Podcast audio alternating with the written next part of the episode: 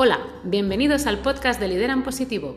Yo soy Carol, fundadora de Lideran Positivo y facilitadora certificada en disciplina positiva en familias y en empresas.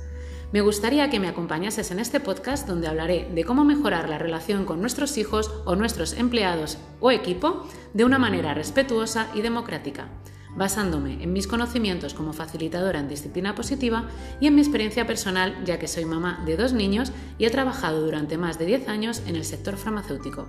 Muchas gracias por escucharme y sin más, comenzamos.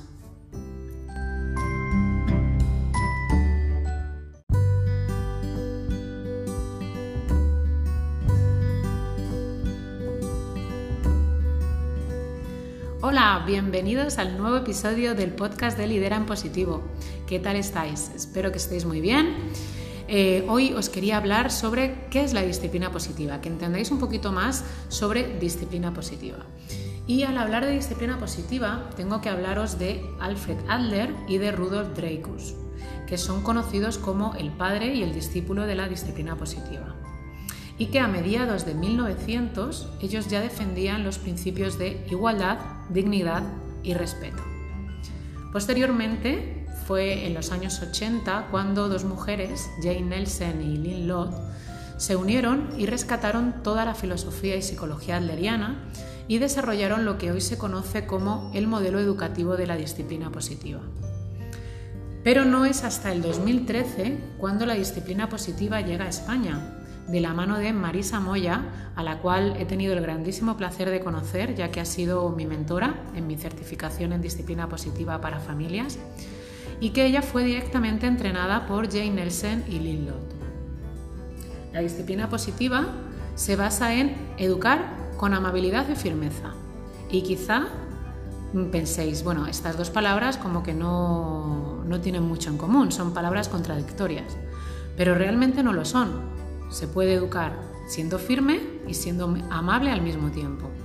Y bueno, pues a lo largo de los podcasts lo vamos a ir viendo.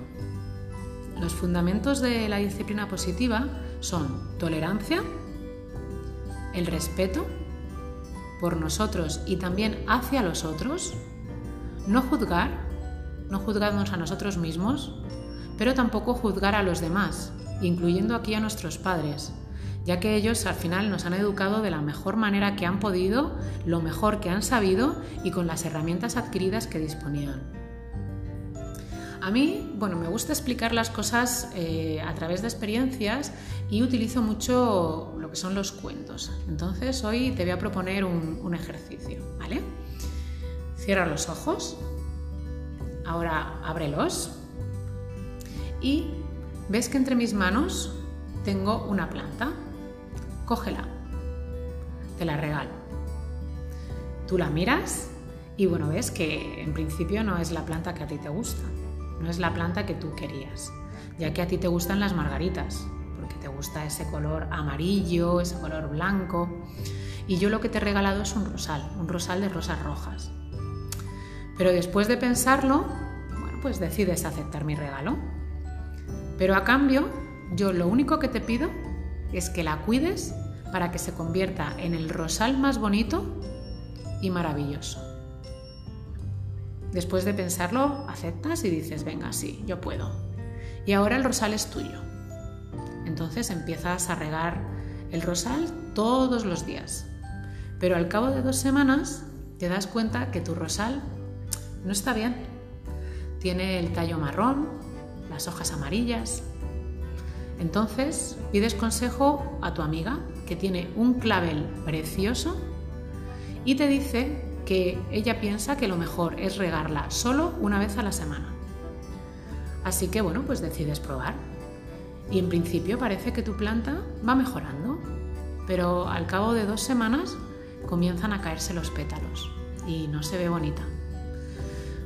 Por lo que decides preguntar a tu madre que la verdad siempre ha tenido muy buena mano con las plantas y tiene ahora mismo en el jardín unas petunias maravillosas. Y te propone que riegues el rosal un día sí y otro no, y ponerla al sol la mayor parte del día. Así que le haces caso y ves que tu planta, que no, que no, que no termina de mejorar. Así que bueno, pues decides observar tu rosal para saber exactamente qué necesitas. Vas probando y finalmente te das cuenta que lo que tu planta necesita es ser regada tres veces al día y ponerla al sol, un ratito por las mañanas.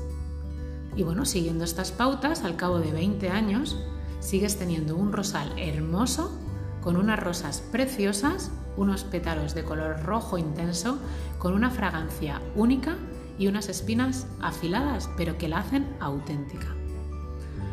Después de esos 20 años, nos volvemos a ver tú y yo. Y ahora te pido que me des tu rosal y yo te doy las margaritas que tú querías. Pero claro, tú ahora me haces una pregunta y me dices, ¿por qué voy a cambiarte yo mi rosal con lo que me ha costado por tus margaritas? Y me dices, no, no, yo no lo cambio, me costó mucho cuidarlo y saber exactamente lo que necesitaba el rosal para ser el rosal que es hoy y de lo que estoy muy orgullosa. Es mi rosal y lo quiero. Bueno, pues me parece una opción perfecta. Ahora, imagina que ese rosal tiene nombre, el nombre de tu hijo. Quizá en algún momento deseaste que tu hijo fuese distinto y buscaste ayuda en otras personas que también tienen hijos, como tu amigo, tu amiga, tu madre, tu padre.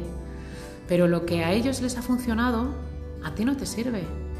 Y esto es porque cada uno somos únicos e irrepetibles igual que tu hijo es único e irrepetible, y que no se debe cuidar igual a un rosal que a un clavel o a una petunia. Y esto, en definitiva, es lo que dice la disciplina positiva, que cada uno somos único y solo mediante la observación podremos entender lo que necesita, y que solo respetando realmente lo que necesita, al cabo de 20 años tendrás un hijo maravilloso con sus cosas que lo hacen único y con sus espinas que lo hacen auténtico. Y hasta aquí el cuento. Espero que a través de este cuento hayáis entendido un poquito más en qué se basa la disciplina positiva y que eh, os haya gustado. Si queréis seguir aprendiendo sobre el tema, te invito a que me sigas en Instagram como Lidera en Positivo y te espero en el próximo episodio. Muchísimas gracias y sed felices.